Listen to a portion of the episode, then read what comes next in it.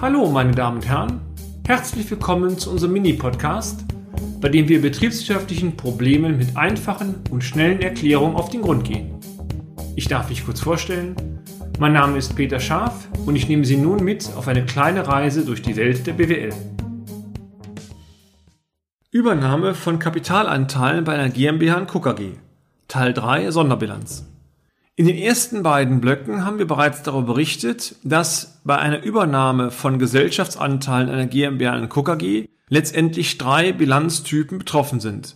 Die Gesamthandsbilanz, die Ergänzungsbilanz sowie die Sonderbilanz. Im letzten Teil wollen wir uns einmal in Ruhe mit der Sonderbilanz kurz beschäftigen.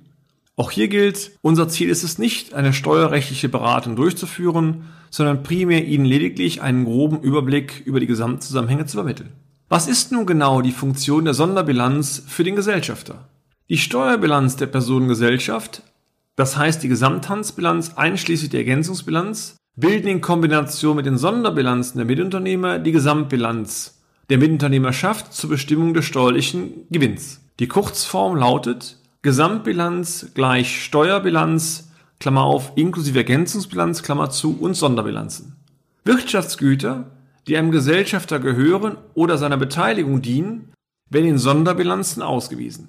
Steuerlich wird dabei zwischen Sonderbetriebsvermögen 1 und Sonderbetriebsvermögen 2 differenziert. Für die Sonderbilanz selbst ist diese Unterscheidung nicht relevant.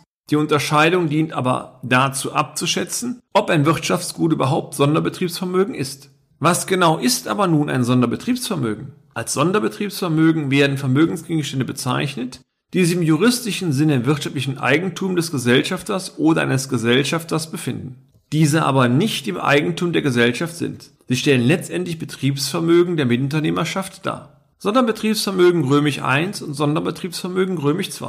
Zum Sonderbetriebsvermögen römisch I gehören Wirtschaftsgüter, die sich im Eigentum eines Gesellschafters befinden und die dieser seiner Personengesellschaft zur Nutzung überlässt. Hierzu zählt beispielsweise die Firmenimmobilie, die sich im Privatbesitz des Gesellschafters befindet. Im Sonderbetriebsvermögen Römisch II werden dagegen Fremdfinanzierungen passiviert, die zum Erwerb einer Beteiligung notwendig waren. In dieser Sonderbilanz ist auch die erworbene Beteiligung zu aktivieren. Wichtig, die Sonderbilanz hat praktisch nichts mit der Handelsbilanz zu tun. Sie ist ein rein steuerliches Konstrukt auf Ebene des Gesellschafters. Im Folgenden möchten wir dies einmal einem kleinen Beispiel veranschaulichen, welches wir in Abwandlung von einem unserer Mandate abgeleitet haben.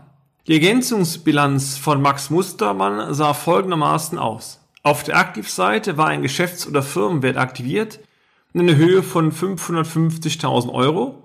Auf der Passivseite war ein Mehrkapital von Max Mustermann in der gleichen Höhe, das heißt 550.000 Euro aktiviert. Dieser Mehrwert oder dieser Geschäfts- oder Firmenwert resultierte letztendlich daraus, dass Wirtschaftsgüter auf der Aktivseite der Gesamtbilanz anders bewertet worden sind. In der Sonderbilanz von Max Musterbahn waren insbesondere die Verbindlichkeiten passiviert, mit der der Kaufpreis seinerzeit finanziert worden ist. Diese wurden im Sonderbetriebsvermögen römisch 2 zugerechnet und entsprechend auf der Passivseite ausgewiesen. Die Sonderbilanz Max Mustermann stellte sich allerdings einige Jahre später nun folgendermaßen dar. Auf der Aktivseite wurden nicht durch Vermögenseinlagen gedeckte Verluste sowie die Entnahmen des Gesellschafters ausgewiesen, in unserem Fall beispielsweise 470.000 Euro. Und auf der Passivseite standen dann Verbindlichkeiten, primär aus der seinerzeit durchgeführten Anteilsfinanzierung in gleicher Höhe gegenüber. Festzuhalten war, nur wenn am Ende die Gesamthandsbilanz, die Ergänzungsbilanz sowie die Sonderbilanz zusammenhängend betrachtet werden, kann eine Bonitätseinschätzung über eine GmbH und Co. KG erfolgen. Dies ist sicherlich nicht einfach.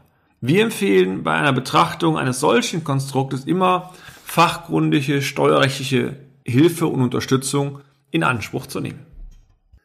Und damit sind wir auch schon wieder am Ende des heutigen Podcasts. Haben wir Interesse geweckt?